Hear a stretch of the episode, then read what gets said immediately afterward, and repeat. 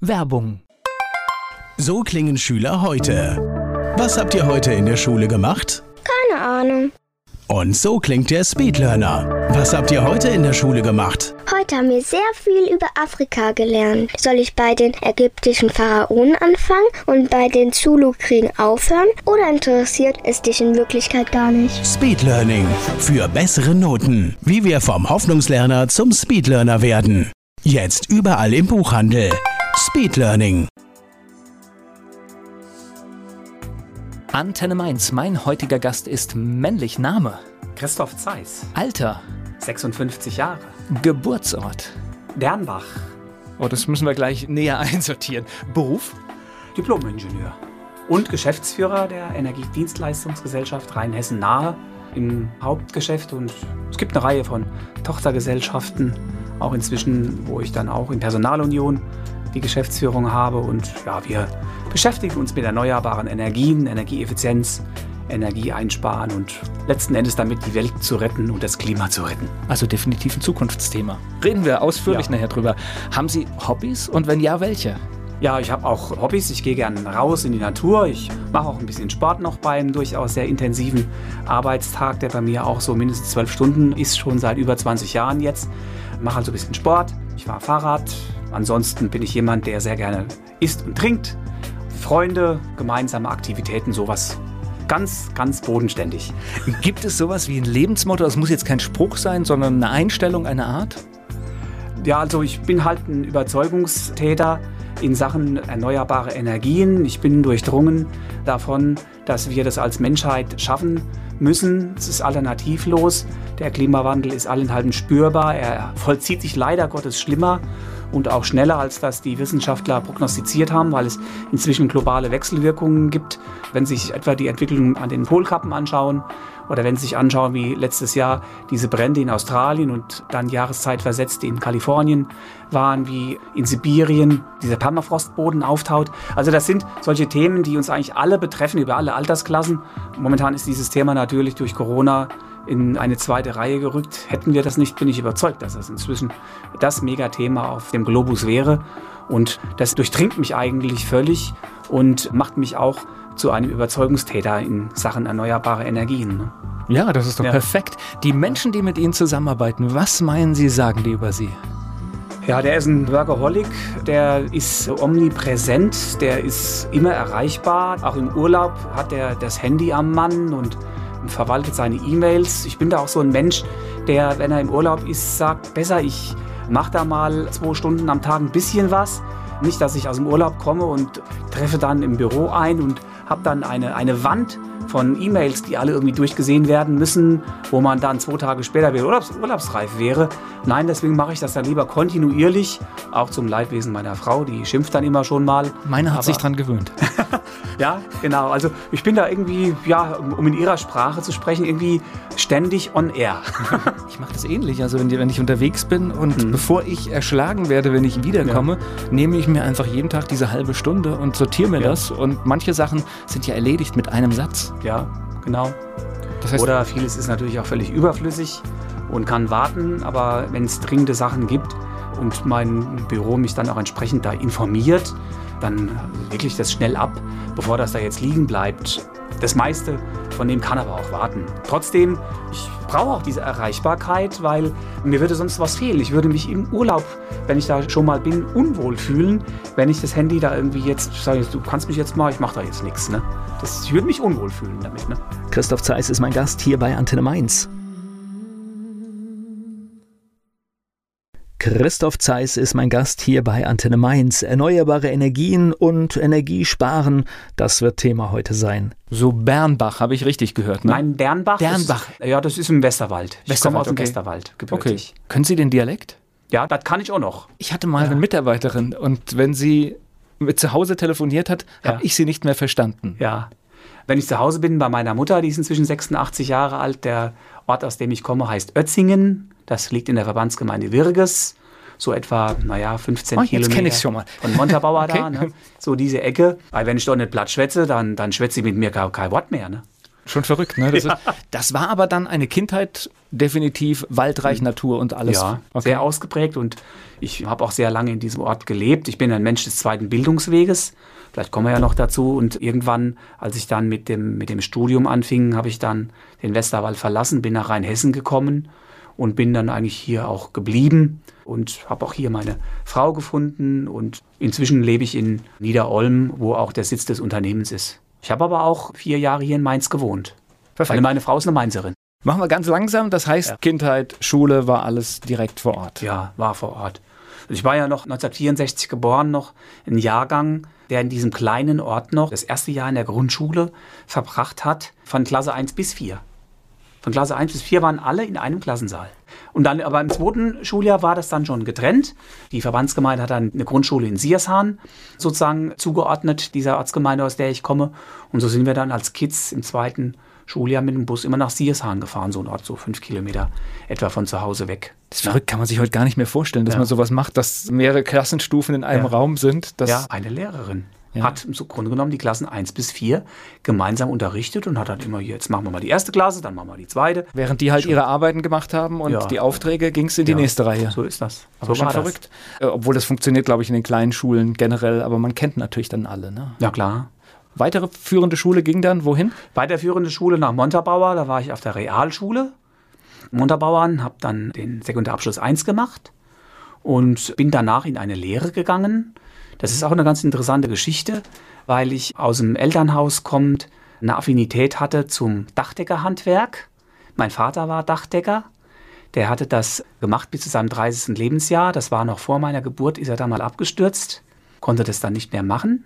Es lag irgendwie im Blut und ich habe dann schon in, in der Schulzeit dort so Praktikum, macht man immer so Praktika, ne? Mhm. Und ich habe gemerkt, es macht mir auch Spaß, frische Luft und auch diese Handwerkskunst mit Schiefer, sowas zu arbeiten, hat mir Spaß gemacht. Und dann habe ich auch diese Ausbildung gemacht, war dann sogar schon nach der Ausbildung weitere zwei Gesellenjahre angemeldet. In Mayen haben wir ja in Rheinland-Pfalz diese Meisterschule für das Dachdeckerhandwerk.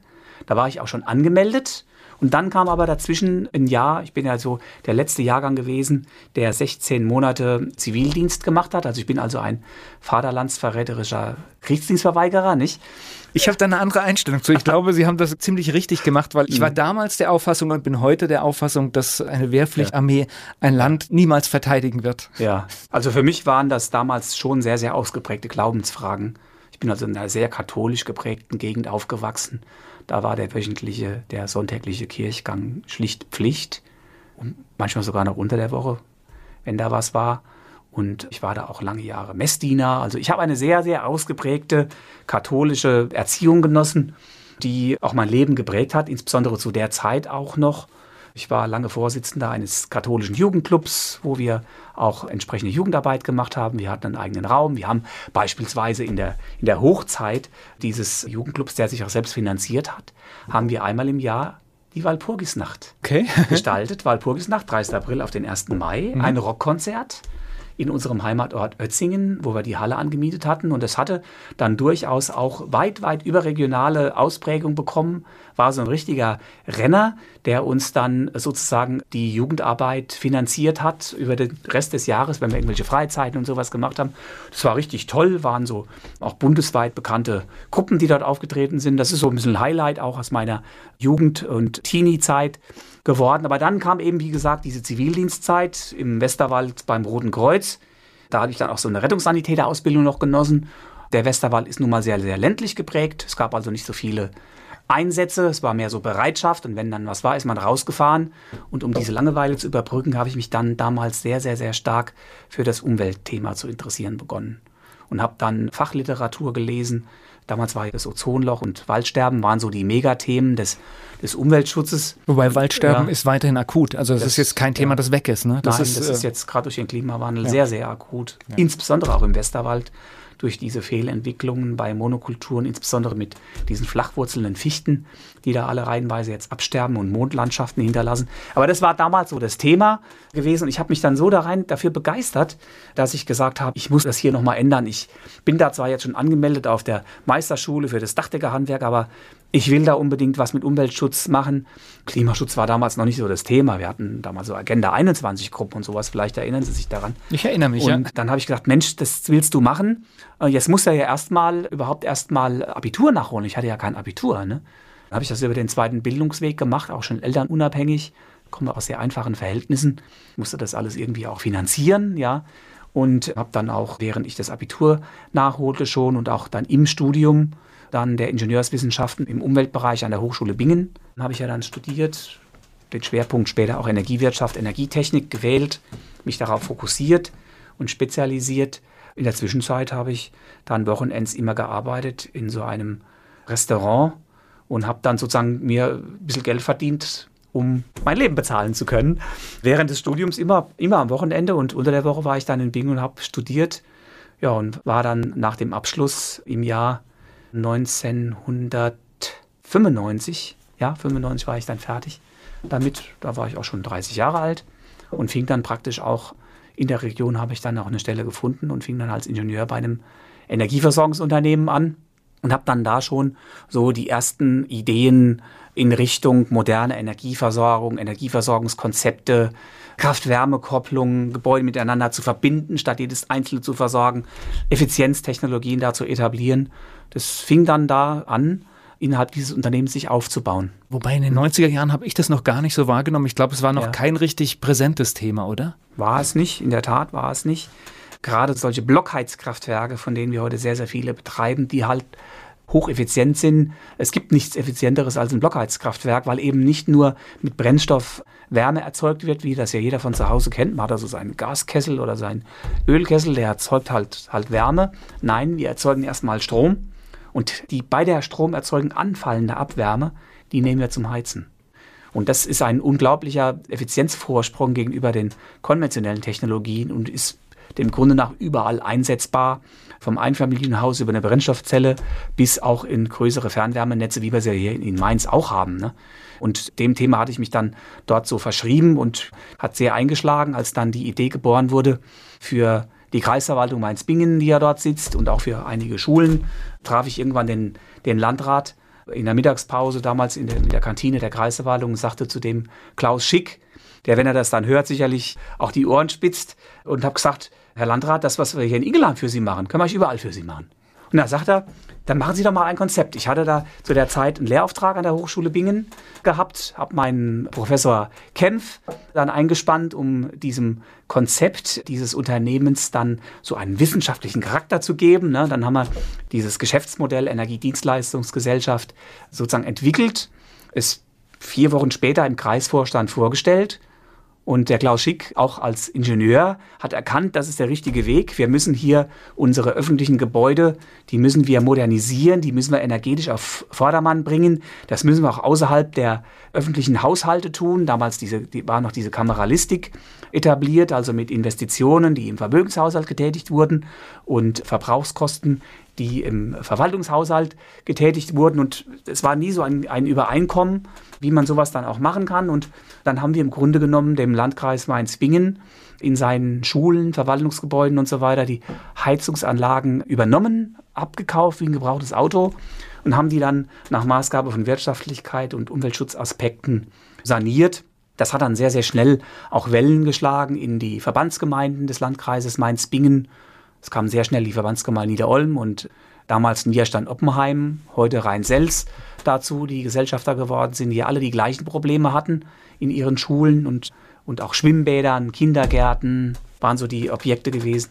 Und so haben wir dann nach und nach sozusagen Rheinhessen insgesamt mit diesem Geschäftsmodell erobert, kann man fast schon sagen. Heute sind neben dem Landkreis Mainz-Bingen auch Alzey-Worms und Bad Kreuznach Gesellschafter der EDG also dieser Energiedienstleistungsgesellschaft und auch viele Verbandsgemeinden in den drei Landkreisen. Also wenn man so will, eine kommunale Familie, die sich ein Unternehmen geschaffen hat oder sich an diesem beteiligt hat, dass sich jetzt diese Energiewendeaufgabe, erneuerbare Energien, Energiesparen in ihren öffentlichen Gebäuden zunutze macht. Und die Investitionen werden komplett von uns auch getragen. Man nennt das Contracting. Ja, also im Grunde genommen dieses Contracting-Modell, das besagt, wir investieren für euch, machen langfristige Verträge und refinanzieren diese Investitionen über Energieeinsparungen und Synergieeffekte so, dass bei euch überhaupt keine Mehrkosten entstehen. Ihr habt eine neue Anlage, ihr habt jemanden, der kompetent ist, der sich darum kümmert. Die Anlagen sind fernüberwacht und ferngesteuert. Wenn eine Störung ist, gleich welcher Art, dann schickt das Energiemanagementsystem eine E-Mail an unseren 24-Stunden-Service. Dann fährt der dahin und behebt diese Störung, sodass idealerweise eine solche Störung schon wieder behoben ist, bevor der Verbraucher das überhaupt merkt. Also sowas wie Schule fällt aus, weil Heizung ist ausgefallen, gibt es nicht zum Leidwesen, gut, das hört sich gut an. Zum Leidwesen der Schüler und oder der Lehrer. Oh, ich, ich, ja. ich, ich, glaube, wenn wir jetzt diese Zeit alle sehr ernst nehmen, dann glaube ich, werden sich alle wieder auf Präsenzunterricht und Schule freuen, weil ja. alles andere kann ich mir nicht vorstellen, denn das, was jetzt hier gerade passiert, ist nicht ja. so ganz leicht. Deswegen. Das ist wirklich, wirklich schwierig und gerade für die Kinder, glaube ich, noch mal umso mehr, weil ja gerade in den frühen Schuljahren ja überhaupt erstmal Lernen gelernt werden muss. Ne? Ja, ich denke, wir müssen, ja. wollen ja, ja, gar nicht ins Bildungsthema kommen, aber ich glaube, wir müssen uns genau danach angucken, was man da aufholen muss und wie man diese Zeit irgendwie wieder einholt, weil ich glaube, es ist nicht ganz einfach. Gleich geht's weiter im Gespräch mit Christoph Zeiss. Christoph Zeiss ist Geschäftsführer der EDG in Niederolm und er hat uns gerade von der Gründung berichtet hier bei Antenne Mainz. War dieses Gespräch mit dem Landrat Schick, war das im Prinzip der Punkt, wo Sie an die Stelle gekommen sind, an der Sie heute sind? Ja, so kann man das sagen. Also das Konzept wurde also in der Tat auch von mir entwickelt unter Hinzunahme von Professor Kempf, ein Physik- und Mathematikprofessor da an der Hochschule Bingen, ja, den ich damit eingespannt hatte. Und das war dann sozusagen der Startpunkt auch dieser Gesellschaft. Ich habe dann bei meinem Arbeitgeber an der Stelle gekündigt und habe dann diese diese Geschäftsführerposition angetreten und ich bin da eigentlich vom ersten Tag an bis heute dort auch als Geschäftsführer tätig und habe das ganze Geschäft auch entwickelt über die Jahre hinweg. Fing mal ganz alleine an sozusagen. Ne? Heute haben wir in dem Unternehmen 22 Mitarbeiterinnen und Mitarbeiter beschäftigt, machen so einen Jahresumsatz von 20 Millionen Euro und sparen 50.000 Tonnen CO2 im Jahr ein. Und das wächst und wächst, weil erkennbar ist, dass der Bedarf auch in vielen Gemeinden die dieses Modell für sich jetzt auch außerhalb zu unserer Region, sage ich mal, nicht haben, dass dieser Bedarf immer noch da ist. Sie glauben gar nicht, wie viele Heizungsanlagen es in Schulen und Verwaltungsgebäuden gibt, die 30 Jahre alt sind und älter, die natürlich ineffizient sind, die viel Energie verbrauchen, die damit klimaschädlich sind, die von erneuerbaren Lichtjahre entfernt sind. Also alles solche Dinge, die man dringend angehen muss, Insbesondere, weil gerade die öffentliche Hand, weil die Kommunen ja auch gesetzlich vorgeschrieben sogar eine Pflicht haben, also im Erneuerbare Energien Wärmegesetz, jetzt übergegangen ins Gebäudeenergiegesetz, steht drin, dass die Kommunen als Vorreiter sozusagen verpflichtet sind, erneuerbare Energien an, in ihren Objekten zu installieren. Das können Sie mal versuchen, in einer Schule zu machen, wo es bisher einen Heizölkessel gibt. Das ja, ja, ist gar nicht so leicht. Und ne? dann sage ich, klar müssten die Gebäude alle in einem Top-Zustand sein, aber ja. sind sie natürlich auch nicht. Wir ja. haben halt oft fehlende Dämmung und eine mhm. schlechte Heizungsanlage. Das heißt, da kommt alles zusammen, mhm. was klimatechnisch genau. nicht gut ist. Also was wir immer tun können, ist für die Wärmeerzeugung oder für die Energieerzeugung aktiv zu werden. Wir übernehmen dann sozusagen diese Heizzentrale sagen, pass auf, ja, Öl, Gaskessel schmeißen wir raus. Wir bauen jetzt hier eine, eine Holzhackschnitzelfeuerung zum Beispiel ein oder wir bauen eine Pelletsanlage ein, wir bauen ein Blockheizkraftwerk ein, das neben Wärme auch Strom erzeugt. Diesen Strom, den liefern wir euch dann direkt ans Haus, also eine sogenannte Eigenversorgung, die dann auch wirtschaftlich hochinteressant ist. In Objekten, man kann das wunderbar dann kombinieren mit einer Photovoltaikanlage auf dem Dach. Inzwischen machen wir sowas sehr oft mit einem Blockheizkraftwerk im Keller und einer Photovoltaikanlage auf dem Dach kombiniert mit einem Batteriespeicher, sodass man seinen Strom, den man dort verbraucht, weitestgehend selbst erzeugt und natürlich dann die damit verbundenen Vorteile auf der Kostenseite auch sich nutzbar macht. Und damit sind erhebliche Einsparungen verbunden, die die Kommunen sich dort zunutze machen können. Naja, und definitiv, also Strompreis geht ja definitiv mhm. immer in eine Richtung. Das heißt, ja. diese Investition lohnt sich also doppelt, ja. Das lohnt sich doppelt. Und wenn dann das mit einem solchen Modell verbunden ist, wie wir es ja den Kommunen anbieten, ihr habt ein rundum sorglos Paket, weil Planung, Finanzierung, Bauen, Betrieb machen wir.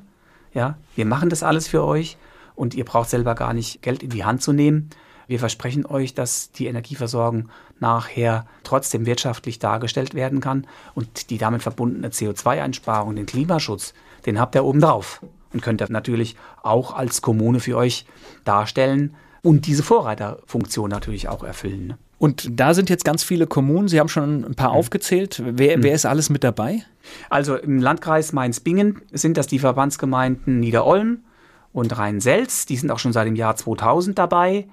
Und dann kam in dem Beteiligungsprozess mit Alzey-Worms der Landkreis Alzey-Worms dazu und die Verbandsgemeinde Eich. Aktuell ist im Gespräch, dass die Verbandsgemeinden Alzey-Land und Wörstadt, vielleicht auch Wöllstein Gesellschafter bei uns werden. Und dann haben wir natürlich im Landkreis Bad Kreuznach, der seit 2003 schon dabei ist, die Verbandsgemeinden Meisenheim und Bad Sobernheim, die ja jetzt Verbandsgemeinden nahe Clan geworden sind. Und die Verbandsgemeinden Stromberg und Langenlohnsheim, die ja auch zusammengeschlossen worden sind zu Langenlohnsheim-Stromberg. Ja, die sind Gesellschafter.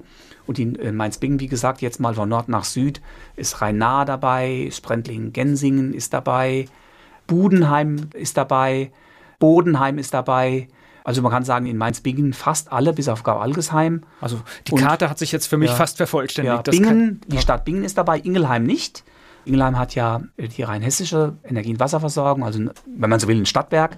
Die sind jetzt nicht dabei, aber ansonsten sind wir praktisch weitestgehend über die Region Rheinhessen nahe da abgebildet. Wir haben dann im Jahr 2014 eine Tochtergesellschaft gegründet in Birkenfeld. Da haben wir ein großes Projekt gemacht in der Verbandsgemeinde Birkenfeld, an dem auch der, der Landkreis beteiligt ist.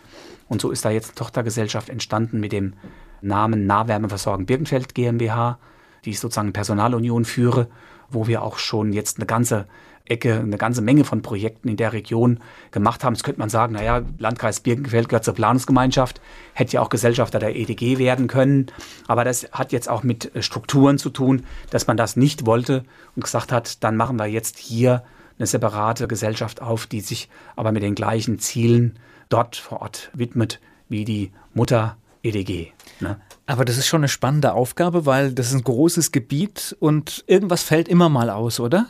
Ja, das kommt jetzt vor. Wir haben inzwischen mit diesem Contracting-Modell reichlich 300 Anlagen unter Vertrag. Also 300 Projekte unter Vertrag. Die sind alle über ein Energiemanagementsystem fernüberwacht und auch ferngesteuert. Wir können da aus der Ferne auch vieles tun. Ja, müssen also nicht immer gleich vor Ort sein, wenn es Anforderungen gibt. Stichwort Heizzeiten oder auch Temperaturen in Klassenräumen und so etwas.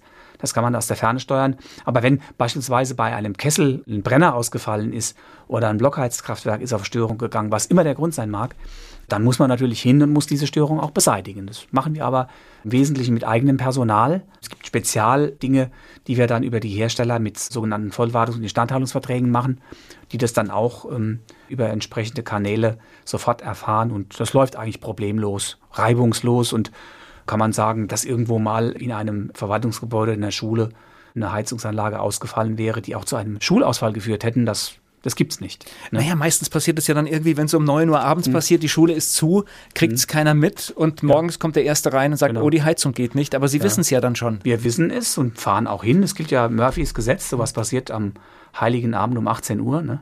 Definitiv, da der, der, letzte schließt ab und dann fällt die Heizung aus. Ja. Und wir haben natürlich dort entsprechend Zugänge. Wir haben immer zu jeder Schule einen Zugang mit einem entsprechenden Schließsystem.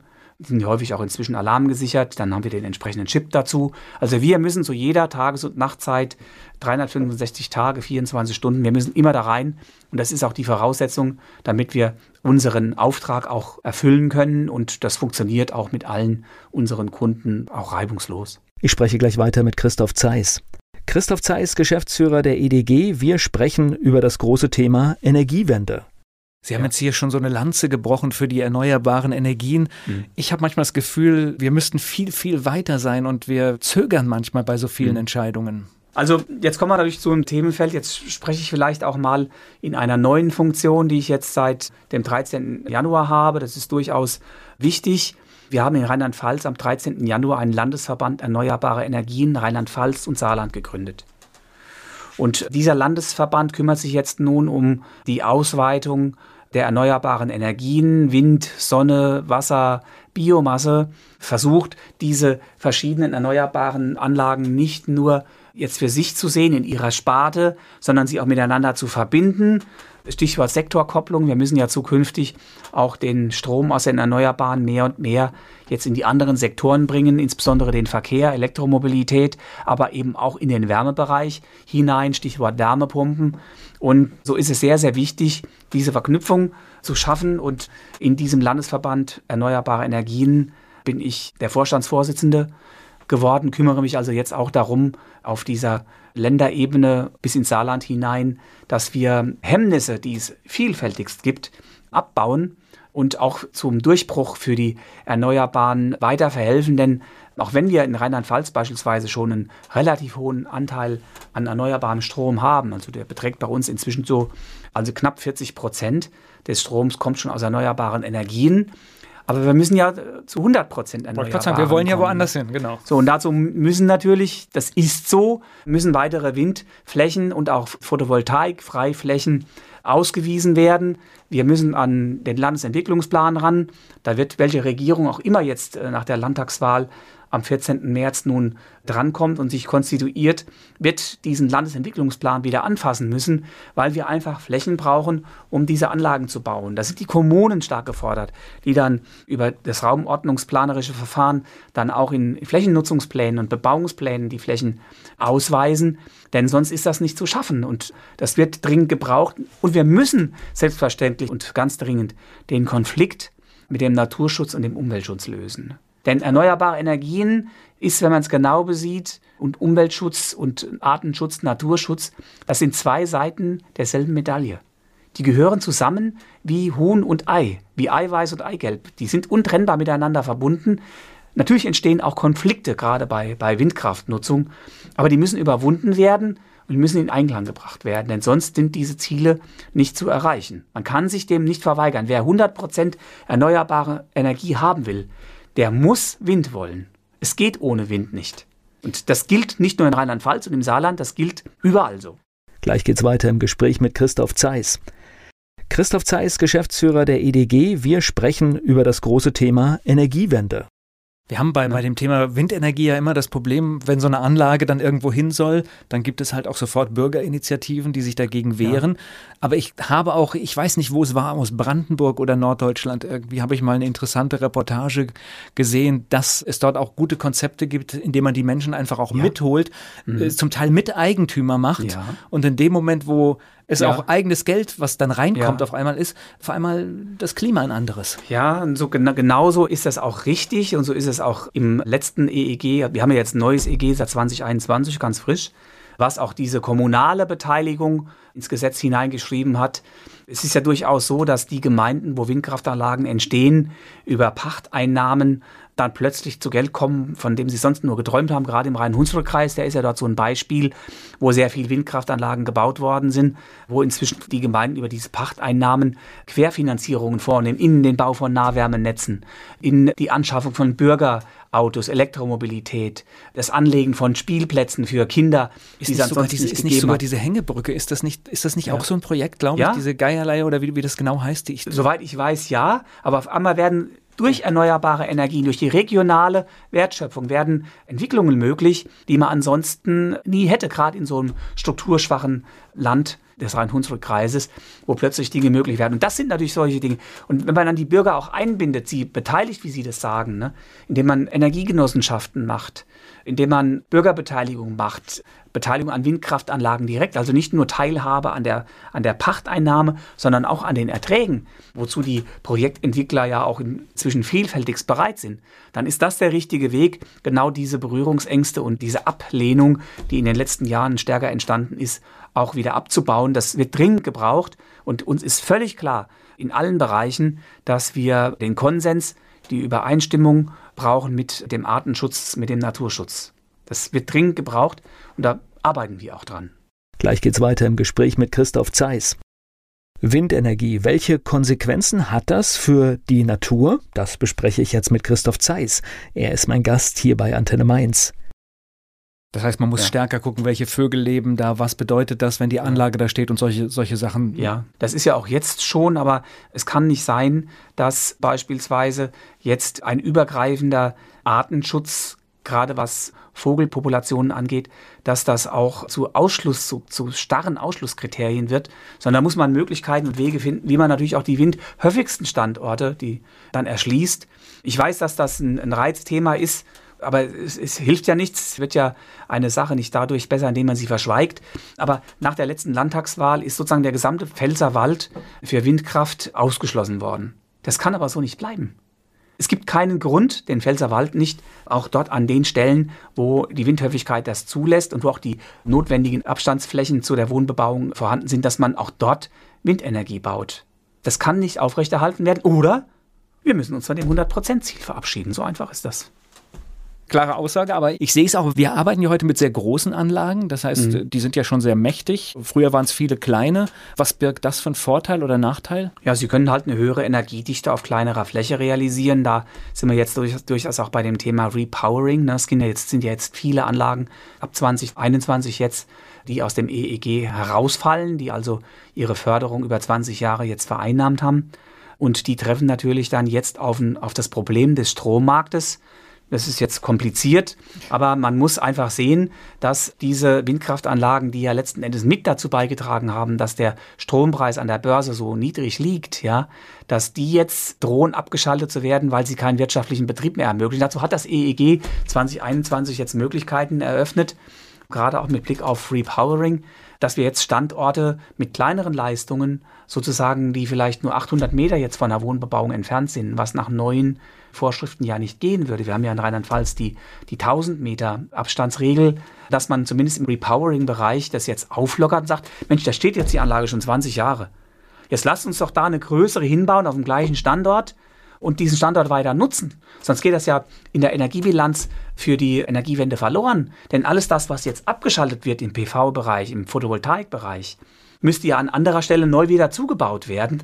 Und da sind wir der festen Überzeugung, dass man dort die Möglichkeiten auch nutzen oder schaffen muss, damit wir diese entsprechenden Flächen da nicht verlieren. Nur damit ich das richtig verstehe, das heißt, auch in der Windenergie läuft es ähnlich wie bei der privaten Photovoltaikanlage. Die wird einen gewissen Zeitraum gefördert ja. und dann stellt sich die ja. wirtschaftliche Frage, weil die Fördergelder nicht mehr ja.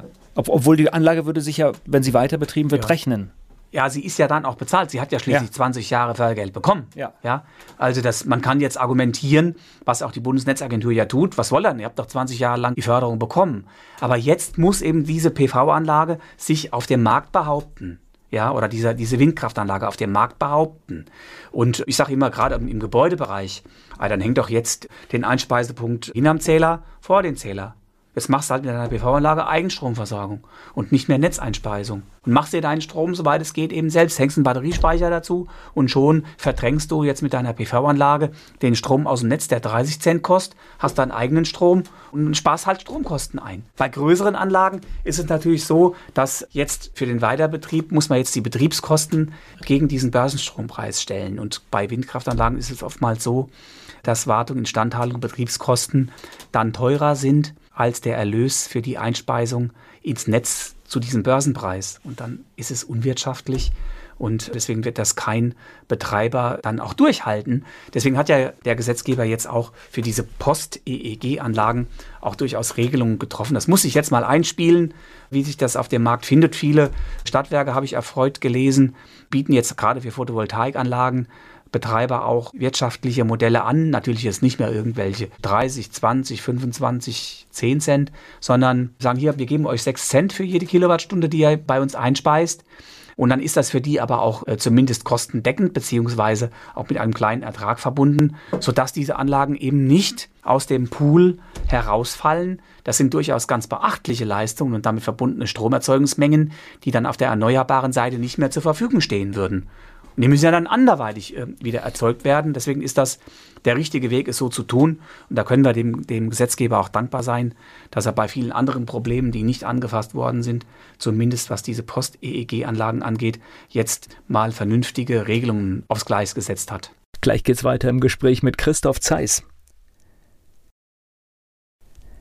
Christoph Zeiss ist Geschäftsführer der EDG in Niederolm.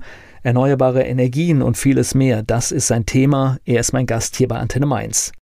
Gibt es diese Idee mit dem intelligenten Stromzähler noch? Das heißt, wenn ich Strom produziere, dann läuft die Uhr einfach rückwärts. Gibt es das noch? Gibt es nicht mehr diesen das Gedanken? Das haben wir ja in Deutschland sowieso nicht. Das ist ja, ist ja mit so ein Problem, was bei uns in Deutschland wirklich alles überreguliert ist. Wenn Sie nach Holland fahren, ist das so. Ne? Aber ist doch eine, ja. ist doch eine gute Lösung. Das Natürlich heißt, ist es eine gute Lösung. Weil, weil ich ja. rechne das mit meinem Stromanbieter an und es ist fertig. Habe ich meinen eigenen Strom, läuft es halt negativ. Und, äh Man könnte es so schön einfach haben, aber das Erneuerbare Energiengesetz ist inzwischen ein, ein Monstrum geworden. Es fing mal an mit, mit zwölf Paragraphen oder wenigen Seiten. Heute ist das, ist das EEG über 200 Seiten stark, wo im Grunde genommen jede Menge Hürden eingebaut worden sind, die einem das Leben schwer machen. Der ganze regulatorische Bereich ist schwierig. Nein, das hat es bei uns so sowieso noch nicht gegeben. Also man speist den Strom ins Netz, ja, und kriegt dafür seine Vergütung. Und seinen Stromverbrauch im Haus, der wird wieder gedeckt durch Bezug aus dem Netz. Spätestens seit diese Einspeisevergütung für den Strom aus PV-Anlagen aber so niedrig geworden sind, ist natürlich die Philosophie, den Strom, den man da erzeugt, selbst zu verbrauchen. Die sogenannte Eigenversorgung. Ne? Aber diese Eigenversorgung ist sehr, sehr stark gebunden an denjenigen, der den Strom auch verbraucht, Stichwort Personenidentität. Wenn wir jetzt als Dienstleister in einem Wohnquartier ein Blockheizkraftwerk betreiben und den Strom in dieses Quartier hinein liefern, dann sind wir nicht von der EEG-Umlage befreit, während die Eigenversorgung es bis 40 Prozent war. Jetzt ist das ja auch im Gesetz geändert worden. Jetzt sind alle Anlagen bis 30 kW sind jetzt komplett von der EEG-Umlage befreit und 30.000 Kilowattstunden, das ist ja nur schon ein Watt. Mhm. Aber das gilt nur für Personenidentität. Jetzt frage ich Sie, ist eine personenidentisch erzeugte Kilowattstunde Strom klimawirksamer im positiven Sinne Nein. wie eine von einem Dienstleister gelieferte? Aber das ist doch ein großes Problem, wenn Sie an Wohnungseigentümergemeinschaften denken oder an Wohnungsbaugesellschaften, die so etwas ja auch machen wollen. Dann scheitert das in der Regel daran, dass die sagen, ja, wie sollen wir das denn jetzt abrechnen? Wie sollen wir denn in einem 20-Familienwohnhaus eine PV-Anlage mit dem Eigenstrom und dem Fremdstrombezug und Einspeisung und hin und her, ja, wie sollen wir das denn abrechnen? Letztlich geht es nur über irgendeine Gesellschaft, ja. die man drüber ja, lässt. Ja. Sie brauchen einen kompetenten Dienstleister dafür, mhm. der das für Sie macht und organisiert. Also wird durch diesen Wettbewerbsnachteil, den die Kontraktoren und die Energiedienstleister, so wie wir, gegenüber der Eigenversorgung haben, die Anlage halt nicht gebaut. Und das kann nicht sein. Das muss der Gesetzgeber meines Erachtens regeln dass dort eben Eigenversorgung und Energiedienstleistung, Contracting, Energieliefermodelle durch Dritte, durch Bürgerenergiegenossenschaften, auch Energiegenossenschaften, dass das auch gleichgestellt wird, weil es macht keinen Unterschied, ob ich die Kilowattstunde erneuerbare Energie selbst vor Ort erzeuge und verbrauche oder das durch jemanden erledigen lasse. Ja. Für die Klimabilanz auf alle Fälle ist ja. es egal. Genau. um das einfach mal so das zu sagen. Das ist so ein, ein Problem im Alltag, mit dem wir uns da herumschlagen. Völlig unnötig. Aber man muss halt sehen, wie diese EEG-Umlage auch angelegt war und immer auch noch ist. Es soll ja im Grunde genommen, der Endverbraucher soll ja die Energiewende bezahlen. Und die EEG-Umlage hat ja mit reichlich Steigerung inzwischen ein Volumen von über 25 Milliarden Euro im Jahr angenommen. Ich kenne die Zahl jetzt nicht auswendig, aber in der Größenordnung ist das. Und letzten Endes bezahlen das die Endverbraucher. Wenn sie jetzt immer mehr Eigenversorgung machen, auch hier jetzt Antenne, ne? Antenne Mainz, Gebäude wird jetzt zukünftig über ein Blockheizkraftwerk und eine Photovoltaikanlage sich selbst versorgen. Dann entziehen sie ja diese Menge des Stroms der EEG-Umlage. Weil sie erzeugen den Strom ja jetzt selbst. Ja, also es gibt, zahlen sie keine EEG-Umlage oder nur eine reduzierte. Ne? Also muss jetzt die verbleibende Belastung auf die verbleibenden Verbraucher umgelegt werden. Und dann steigt diese EEG-Umlage an. Und sie ist ja auch, inzwischen hatte die ja Formen angenommen. Sie würde jetzt beispielsweise für dieses Jahr würde sie fast 10 Cent pro Kilowattstunde betragen, wenn der Gesetzgeber nicht gesagt hätte, und jetzt ist Schluss, jetzt müssen wir aus Steuermitteln diese EEG-Umlage quersubventionieren. Deswegen beträgt sie jetzt 6,5 Cent statt knapp 10, wo sie ja jetzt wäre. Und das ist ja eine Riesenbelastung für die Endverbraucher. Wir haben ohnehin schon in, in Deutschland die höchsten Strompreise Europas. Ne? Wobei natürlich diese Umlage hat ja eigentlich das möglich gemacht, was hier angefangen ja. hat, weil Photovoltaik war auf einmal auf vielen ja. Dächern zu sehen. Na klar. Könnte ja. auf viel mehr Dächern eigentlich sein. Könnte viel, viel mehr sein. Es wird sicherlich so kommen. Darauf werden wir auch hinwirken als Landesverband Erneuerbare Energien, dass wir nach der Landtagswahl vorschlagen, wir schlagen es sogar jetzt schon vor, aber dass es dann auch in, in Koalitionsverträge hineinkommt, dass wir für Neubauten Photovoltaikanlagen verpflichtend vorschreiben. Es steht nicht mehr zur Frage, ob man das kann oder soll. Man muss es dann tun. Das machen andere Bundesländer auch schon. Also Baden-Württemberg beispielsweise hat das schon, schon realisiert. Hamburg hat es realisiert, dass jeder, der neu baut, schlicht verpflichtet wird, eine Photovoltaikanlage zu bauen. Und das wird sicherlich auch so kommen. Ja. Das sind natürlich klar am Anfang mehr Kosten, aber es rechnet sich ja auch. Wir alle müssen Energiewende schaffen. Wir müssen Klimaschutz schaffen. Es ist alternativlos. Sonst werden wir unseren Kindern und Enkeln eine nicht mehr bewohnbare Welt hinterlassen. Es gibt keinen Planeten B. Und es gibt auch keinen Impfstoff gegen den Klimawandel. Das muss man eben mal ganz klar feststellen. Dass, dem sind wir dann ausgeliefert und die Auswirkungen sieht man insbesondere in, den letzten, in der letzten Dekade ja sehr, sehr deutlich. Die zehn wärmsten Jahre liegen alle im Zeitraum zwischen 2010, also das waren die letzten zehn Jahre, sind alle die wärmsten Jahre und jetzt 2020 war dann mit 2016 das wärmste Jahr, seit es Wetteraufzeichnungen gibt. Und ist ja. übrigens auch etwas, was wir uns ganz genau anschauen sollen, denn das ist auch verdammt tödlich. Wir haben hm. ja ständig die Tabellen mit Sterbezahlen im Fernsehen und wir haben ja, ja diesen Peak im Sommer, der nichts mit Corona zu tun hatte, sondern ja. als Hitzetote bezeichnet wird. Es gab einen Peak in diesem Sommer, genau. im letzten Jahr im Sommer. Das waren Menschen, die einfach mit der Hitze nicht zurechtkamen. So ist das. Schauen Sie sich an den Wassermangel, der jetzt zu den Waldsterben hier führt. Flächendeckend im Westerwald ist das ja katastrophal. Ne? wo man eben diese Fichtenkulturen angelegt hat vor vielen Jahren. Und Fichte ist nun mal ein Flachwurzler, ne? die glauben als allererstes dran. Also wird man da jetzt auch in der Waldpolitik, was die Aufforstung angeht, ganz neue Wege auch gehen müssen. Aber gerade die Auswirkungen auf den Wasserhaushalt insgesamt, auch auf die Grundwasserneubildung, man kann sich ausmalen, was das global für Schockwellen entfaltet, wenn plötzlich natürlich dann auch die Menschen die ums pure Überleben kämpfen, von Afrika nach Europa wollen, weil sie dort nicht mehr leben können. Ne? Und das wird einen entsprechenden Migrationsdruck entwickeln, der klimabedingt ist. Deswegen ist es im inhärenten Interesse aller Beteiligten, dafür zu sorgen, dass wir nun wirklich es ernst machen mit dem Klimaschutz. Im Übrigen haben das auch alle Staaten in Paris unterschrieben. USA kommt USA wieder zurück. kommt jetzt wieder zurück, genau. Beiden sei Dank und Gott sei Dank, denn ohne Amerika geht es natürlich auch nicht als einem der größten äh, CO2-Emittenten. An zweiter Stelle nach China. Deswegen, wenn die da ausscheren, dann äh, können wir mit äh, dem Klimaschutz nicht erfolgreich sein. Ne? Und deswegen wäre das dringend, dringend gebraucht und man kann auch Fridays for Future natürlich sehr dankbar sein über diese Entwicklung, die im Grunde genommen Greta Thunberg da aus Schweden, dieses Mädchen sozusagen bewirkt hat. Darüber kann man nur dankbar sein, weil das jetzt auch in, in das Gedächtnis der Leute mal hineingebracht hat, was das nun wirklich hier mit uns macht und was das bedeutet, wenn wir da nicht endlich stärker aktiv werden. Ne? Also diese Bewegung hat definitiv in alle politische Kräfte ein Umdenken gebracht. Also ja. Parteien, ja. die es vorher weggeschoben ja. haben, es geht nicht mehr. Ja. es ist einfach ein das präsentes Thema. Auch so sehen. Vielleicht darf ich an einer Stelle mal sagen, wir als EDG, als Energiedienstleistungsgesellschaft, als kommunale Gesellschaft, ja, die sich eben nicht jetzt als Ziel setzt, nun unbedingt Umsatzrenditen von 15 Prozent oder 10 Prozent zu erfüllen, sondern wir haben einen Klimaschutzauftrag. Ja, aber wir haben jetzt schon zum zweiten Mal nacheinander, ja, nach 2019 hatten wir schon den sehr bedeutenden und, und begehrten Energy Efficiency Award gewonnen. Das ist, ist ein internationaler Preis, der von der Deutschen Energieagentur ausgelobt wird. Und wir hatten im Jahr 2019 die Energieversorgung auf dem Flughafen Hahn übernommen und haben dort dieses Fernwärmenetz komplett erneuert, haben Energieeffizienzmaßnahmen durchgeführt in den Gebäuden, haben die Abwärme aus einer benachbarten Biogasanlage eingekoppelt und haben mit diesem Projekt mit erheblichen Einsparungen an Energiekosten, obwohl wir da über 2 Millionen investiert haben über dieses Contracting-Modell, haben wir erhebliche Kosteneinsparungen herbeigeführt, haben über 30 Prozent Energieeinsparungen bewirkt und 80 Prozent CO2-Reduktion. Da sind wir 2019 mit diesem Projekt Preisträger dieses Energy Efficiency Awards geworden. Jetzt dachte ich 2020, naja, hast ja noch weitere tolle Projekte, schickst mal Schulzentrum Niederolm hin, dass wir umgestellt haben auf erneuerbare Energien. Das gesamte Schulzentrum Niederolm hat ja eines der größten in, in Rheinland-Pfalz übrigens, an einem Standort mit einem Gymnasium, einer IGS, einer großen Sonderschule und mehreren Sporthallen da vertreten.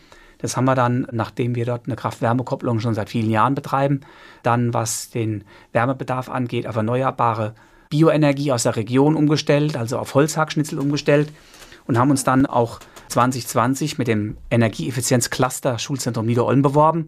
Und siehe da, jetzt haben wir diesen Preis 2020 schon wieder bekommen. Und noch kein Unternehmen hat, seit es diesen Preis gibt, diesen Preis zweimal gewonnen. Schon gar nicht nacheinander. Insofern sind wir natürlich auch mächtig stolz. Wir sind auf dem richtigen Weg mit unserer, mit unserer Philosophie. Davon bin ich durchdrungen und überzeugt. Die Mitarbeiterinnen und Mitarbeiter, die ich da habe, auf einem hohen technischen und fachlichen Niveau arbeiten, haben alle entsprechend dazu beigetragen. Unsere Gesellschafter sind, denke ich, auch entsprechend zufrieden mit unserer Arbeit und loben uns auch dafür. Und als kommunales Unternehmen, nicht RWE, nicht E.ON, nicht ENBW hat einen solchen Preis gewonnen, sondern wir als kleines kommunales Unternehmen, das hier örtlich dezentral versucht, die Energiewende zu machen und so viel mit Erneuerbaren zu realisieren, wie es nur geht. Und das sucht seinesgleichen, da sind wir überzeugt von. Ne? Gleich geht's weiter im Gespräch mit Christoph Zeiss.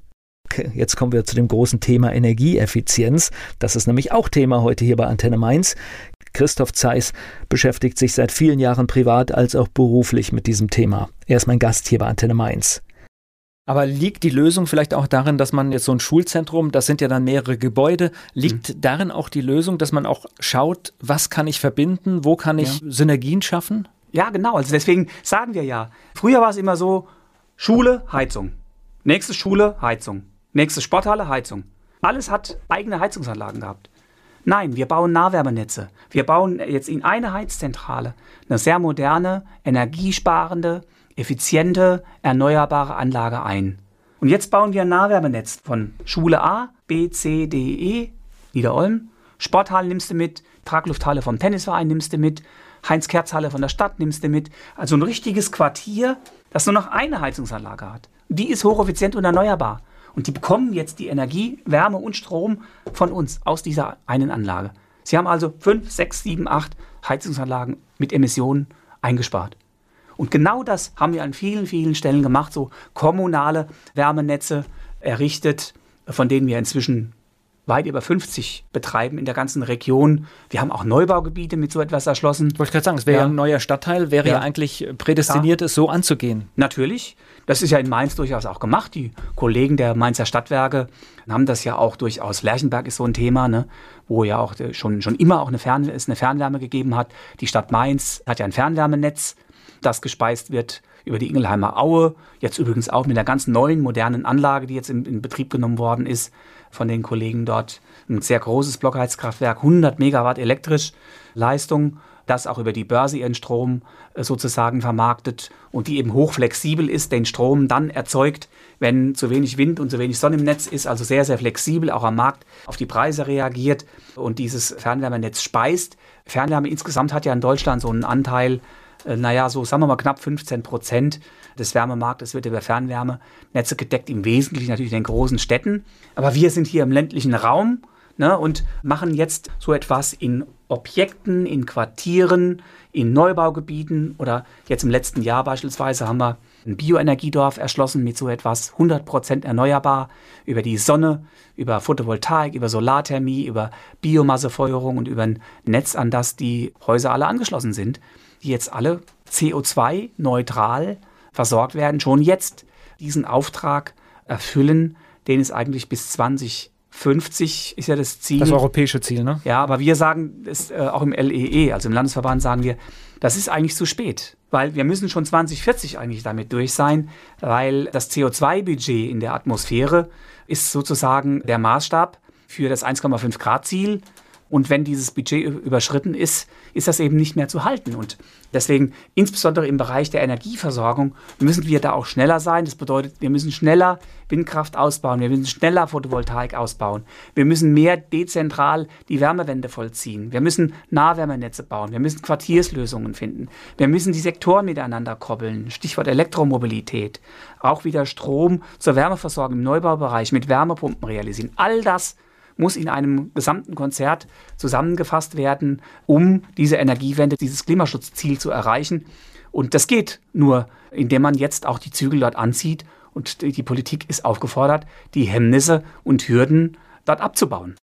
Gleich geht's weiter im Gespräch mit Christoph Zeiss. Christoph Zeiss ist Geschäftsführer der EDG in Niederolm und hier zu Gast bei Antenne Mainz.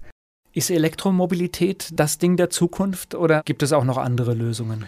Ja, Sie haben ja vielleicht auch mitbekommen, natürlich gibt es andere Lösungen. Da ist ja zurzeit Wasserstoff so ein Hype-Thema. Ne? Immer wieder ähm, mal, ja. Ja, und Wasserstoff, Stichwort Brennstoffzelle. Man muss beim Wasserstoff sehen, der zurzeit auch von Herrn Altmaier, von der Bundesregierung sehr, sehr stark gehypt wird.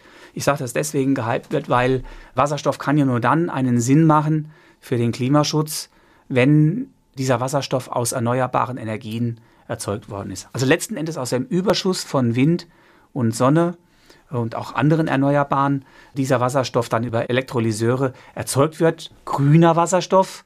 Es gibt ja auch Violetten, der zum Beispiel aus Atomstrom hergestellt wird. Aus der Kernenergie sind wir ausgestiegen, aber andere Nachbarländer eben nicht, die da weiterhin drauf setzen. Frankreich allen voran. Da gibt es verschiedenste, auch blauen Wasserstoff, der dann wieder aus Erdgas hergestellt. Also das sind alles nicht zielführende Dinge. Er muss grün sein, wenn schon. Aber das sind natürlich Mengen, die dort gebraucht werden, die wir aus eigener Produktion in Deutschland nicht darstellen können. Er müsste also stärker importiert werden. Und den Wasserstoff sehen wir natürlich dann auch für die Energiewende, der dann gebraucht wird, wenn es halt insbesondere in der Heizperiode auch zu Unterdeckungen kommt, wenn also zu wenig Windenergie da ist, wenn zu wenig Photovoltaik da ist, muss ja unsere Stromversorgung trotzdem dargestellt werden. Und dann ist Wasserstoff in Verbindung auch mit Biogas und Biomethan eben eine Lösung, wo man dann wieder wunderbar in der Kraft-Wärme-Kopplung mit Blockheizkraftwerken diesen Strom erzeugen kann und mit der Abwärme eben in solchen kleineren Quartiersnetzen auch heizen kann.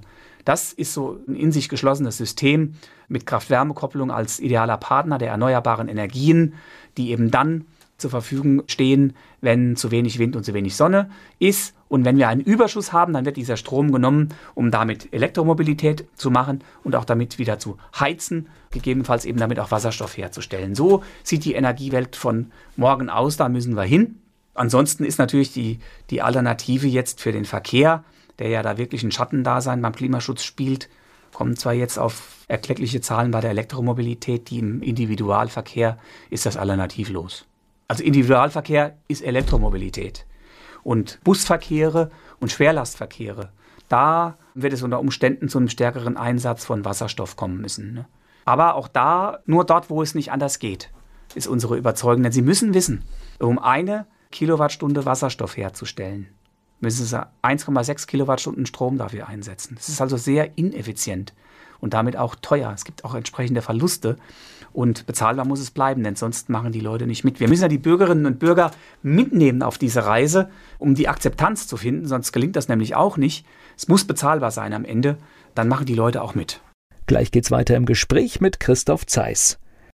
Mein Gast hier bei Antenne Mainz, Christoph Zeiss, Geschäftsführer der EDG. Sie hatten es ja am Anfang unseres Gesprächs angedroht, dass Sie wirklich für dieses Thema brennen und man mhm. merkt es auch, also ja. begeistert mich sehr. So am Ende gerne, wer sich jetzt informieren möchte, wer mhm. etwas zu Ihrem mhm. Unternehmen und auch zu dem neuen Verband mhm. sehen will, wie findet ja. man das? Also zunächst mal, was die EDG angeht, haben wir natürlich einen Internetauftritt www.edg-mbh.de. Also wir sind dort einfach vertreten. Man gibt Downloads. Also wir haben eine sehr interessante Broschüre, die man sich bei uns herunterladen kann. Es gibt Veröffentlichungen zu den verschiedenen Themen. Und beim Landesverband Erneuerbare Energien haben wir dadurch auch inzwischen einen Internetauftritt, wo man sich informieren kann. Und ansonsten, ich bin ja Vorsitzender dieses Vereins, kann man mich natürlich auch anrufen. Man kann mir eine Mail schicken. Wir haben eine unglaubliche Kompetenz jetzt über die verschiedenen Sparten der Erneuerbaren jetzt dort abgebildet wo man dann auch entsprechend an die Kollegen verweisen kann, wenn es spezielle Anfragen gibt. Im Wärmebereich sind wir jetzt nun wirklich sehr, sehr umfassend aufgestellt und haben dort Lösungen auch für die verschiedensten Möglichkeiten vom Einfamilienhaus über das Mehrfamilienhaus bis hin zu gewerblich genutzten Gebäuden oder auch Wohnquartieren, die wir inzwischen auch mit solchen Modellen erschließen. Und da kann man auch sich jederzeit bei uns melden. Das heißt, nach der Landtagswahl werden Sie auch aktiv und schauen, wer wird das Ressort besetzen und mhm. werden Lobbyarbeit machen und Ihr Thema nach vorne bringen? Das werden wir ganz sicher tun. Wir tun das jetzt auch schon im Vorfeld. In der Gründungsversammlung hatten wir anschließend ja ein, ein Gründungsfest, sage ich mal, aber das ist natürlich alles virtuell. Über Wie alles genau, gerade, ja. Wir hatten da zeitweise über 80 Teilnehmer dran. Es waren die Fraktionsvorsitzenden der im Landtag vertretenen Parteien eingeladen und die waren auch da bis auf AfD, die wir auch nicht wollten. Das sage ich ganz selbstbewusst an der Stelle auch. Und auch die FDP hatte sich nicht gemeldet, aber die anderen waren alle da. Wir haben Ansprachen der neuen Umwelt- und Energieministerin Anne Spiegel gehabt. Wir hatten den Staatssekretär aus dem Saarland, Herrn Barke, da. Und wir hatten die Vorsitzende, die Präsidentin des Bundesverbandes Erneuerbare Energien, Simone Peter, da äh, am Ansprachen gehalten. Danach gab es dann entsprechende Fragen und auch Stellungnahmen der Fraktionsvorsitzenden Alexander Schweitzer war da von der CDU die energiepolitische Sprecherin und verschiedenste. Mehr war, wie wir finden, eine sehr, sehr gute und auch erfolgreiche Gründungsveranstaltung mit der eigentlichen Gründungsversammlung und der anschließenden Feier. Und die haben auch schon von uns ein Positionspapier, das haben wir natürlich zur Gründung hin verfasst, das im Grunde genommen alles das auch in einer kurzen, knappen Form im Sinne von Thesen und auch von Positionen, aber auch mit Forderungen versehen, verfasst hat, sind fünf Seiten geworden über die verschiedenen Sparten der Erneuerbaren, über Sektorkopplung, über, das, über die Mobilität, über das Thema Wasserstoff, über das wir gesprochen haben und natürlich dann die Kernthemen Wind, Sonne, Biomasse und Wasserkraft ist dort enthalten. Ist dann auch, kann man sich bei uns auf der Homepage dann auch runterladen. Man kann Mitglied werden in dem Landesverband Erneuerbare Energien. Es gibt dort die Möglichkeit, über ein schmales Geld auch ein persönliches Mitglied zu werden. Also ist ja auch ein gemeinnütziger Verein, der dort gegründet worden ist und jetzt natürlich noch durchs Finanzamt und durchs Amtsgericht muss, bis er eingetragen ist. Aber da sind wir überzeugt, äh, auf dem richtigen Weg zu sein. Wir sind ja da auch nicht die Ersten. Andere Bundesländer haben auch schon länger solche Landesverbände erneuerbare Energien das ist beispielsweise in Nordrhein-Westfalen so, es ist in Baden-Württemberg so, es ist in Niedersachsen ein solcher Verein. Also das ist eigentlich überall mit dem Ziel, die Kräfte der Erneuerbaren zu bündeln. Nicht jeder wurschtelt für sich und hat so sein Thema und, sein, und seine Scheuklappen, sondern wir öffnen das jetzt für alles, um diese verschiedenen Sparten auch zusammenzuführen, um diese Generationenaufgabe Klimaschutz, Energiewende zu schaffen. Um ans Ziel ja. zu kommen, und zwar schneller als 2050. Unbedingt, bis 2040. Ja, dann drücke ich die Daumen für Ihre Arbeit und bedanke mich für das Gespräch. Ja. Vielen, vielen Dank.